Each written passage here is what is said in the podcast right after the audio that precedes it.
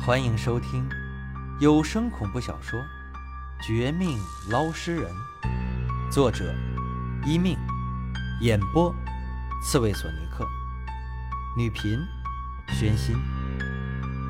第二十九章：半夜破庙的钟声。你就是那个王清，找我什么事儿？快点说。我忙得很，没空搭理你们这些外人。门是开了，但看秦老八不耐烦的神色，明显不怎么愉快。我正想和他说正事儿，可这一瞧，却被吓呆。就见十年前已经够吓人的他，十年后更是霸气和煞气十足。那把西瓜刀上的血还在滴下。一闻，不是狗血、猪血、鸡血，反而像是人血。而他身上的血迹更是可疑，没有他自己的，全是其他的，有猪血、狗血、鸡血，还有和西瓜刀上不一样的人血。这屋子里还有第二个死者，或者是……这家伙莫非是连环杀人，还是怎么的？光靠那点猪血狗血，就想掩盖人的气味，到底该不该说呢？我开始犹豫起来。虽然秦老八不至于光天化日之下对我动刀，可他眼神里的淡漠、漠视，却一点也不像是可以好好谈话的主。再一个，他这造型。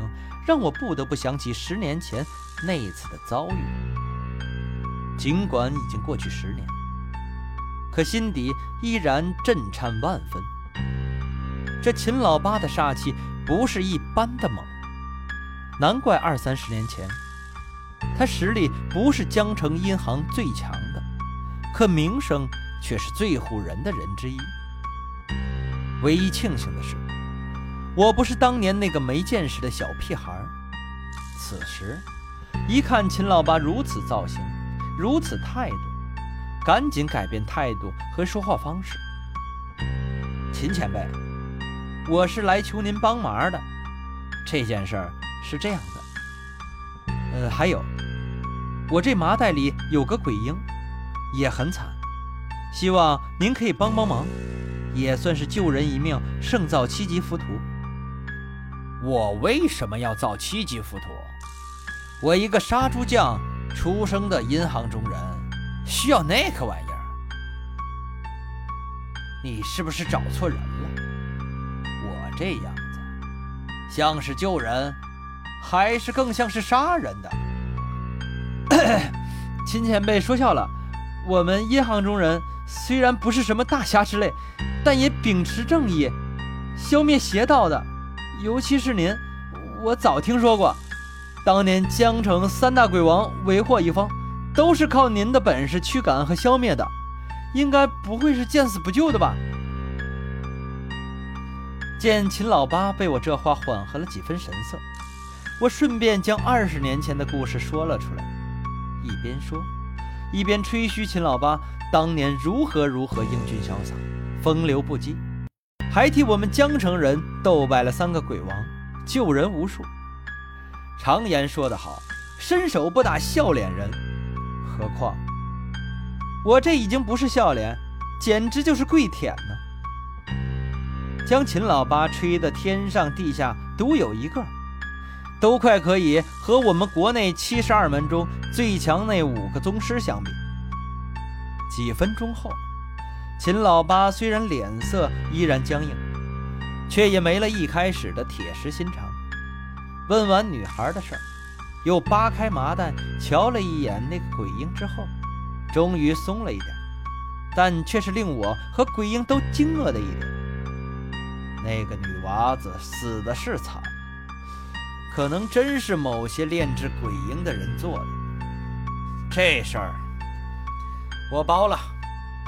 秦老八先说了好话，我正欣喜时，他却话锋一转：“不过，我也有个条件，你要是答应，我马上带你去做准备工作，将那些跳梁小丑分分钟拿下。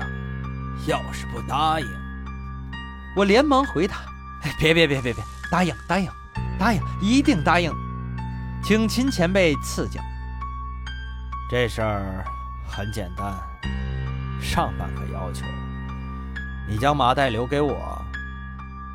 我最近实验我的法术，缺个鬼婴当实验品。别用那种眼神瞧我，老子不会杀了他的。秦老八注意到我有些不忍鬼婴被他拿去，可能当牺牲品干掉，语气冷冷，大有一言不合就动刀子的意思。见此情况，我也不好多说什么。再想到他。虽不是五大宗师之一，好歹也是个江城大佬，不至于跟我撒谎，食言而肥。于是立即赔了笑脸，点头答应。然后又问他有没有别的要求。秦老八看我这么爽快，也不好意思以大欺小，当即又说了另外的下半个要求。可我听完后，却如坠云里雾里。大为不解，他为什么要提出那种条件？他居然要我陪他去郊区寻找相关证据，这不得不让我陷入久久的困惑。要准备工作，大可以去地下市场买材料，或者找其他同行定制。为什么这秦老八非得让我去郊区呢？难不成他还真打算来个大动作？找什么乱葬岗、万人坑之类的吗？就在我思索无果之时，手上的麻袋一轻，里面那么狡猾的鬼婴一下子落到秦老八的手上。秦老八只是阴阴一笑，还没有动刀子什么的。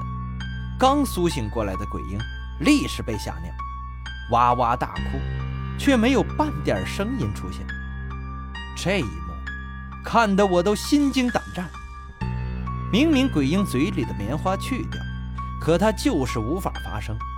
我更是没有看清楚，这秦老八到底什么时候出的手，让他晋升的？这种手段，不佩服都不行啊！我暗暗吃了一惊。那边的秦老八却不想耽误时间，将被他浑身煞气吓晕的鬼婴朝屋里一丢。也不管他身上的红绳解开，可能逃走。紧接着换了身很朴素，甚至都有几个破洞的短袖，这就跟我一起出门。他的脚速很快，几乎不比一般的汽车慢。我这个年轻人费力十分，还是没有赶上，只得咬牙使出十二分的力气，这才勉强跟上他的步伐。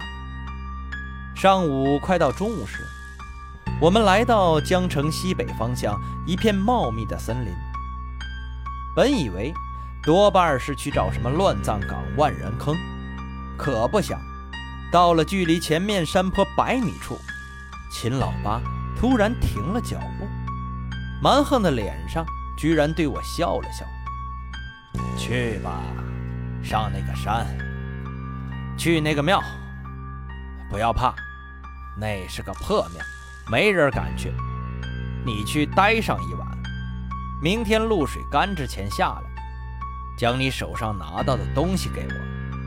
对了，记得进去之后马上闭眼，绝对不可以睁眼，否则这事儿就泡汤。你自己摆平女士背后的人。等等，回来，我看你这人。不那么老实，让你闭眼未必听话。我这里有一条布条，是特殊材料做的，死人用过。你拿去，别问为什么，也别乱动。总之，明早上我来见到东西才会出手，否则……秦老八的话十分奇怪，可我没有半点质疑权。当即接过他手上一根死人用过、有阴气缠绕的布条，这就上山进庙里。一个下午没事到晚上，我听话的闭眼，缠上布条，正等得有些不耐烦时，秦老八明明说没有人的破庙后院，却忽然吹起了一阵淡淡的香风，接着一声洪亮中带着几分阴冷的钟声响起，震得我头晕目眩，心口剧疼，好似被恶鬼盯上了。最可疑的是，没东西交到我手上，反而地上有什么怪物在冲我而来。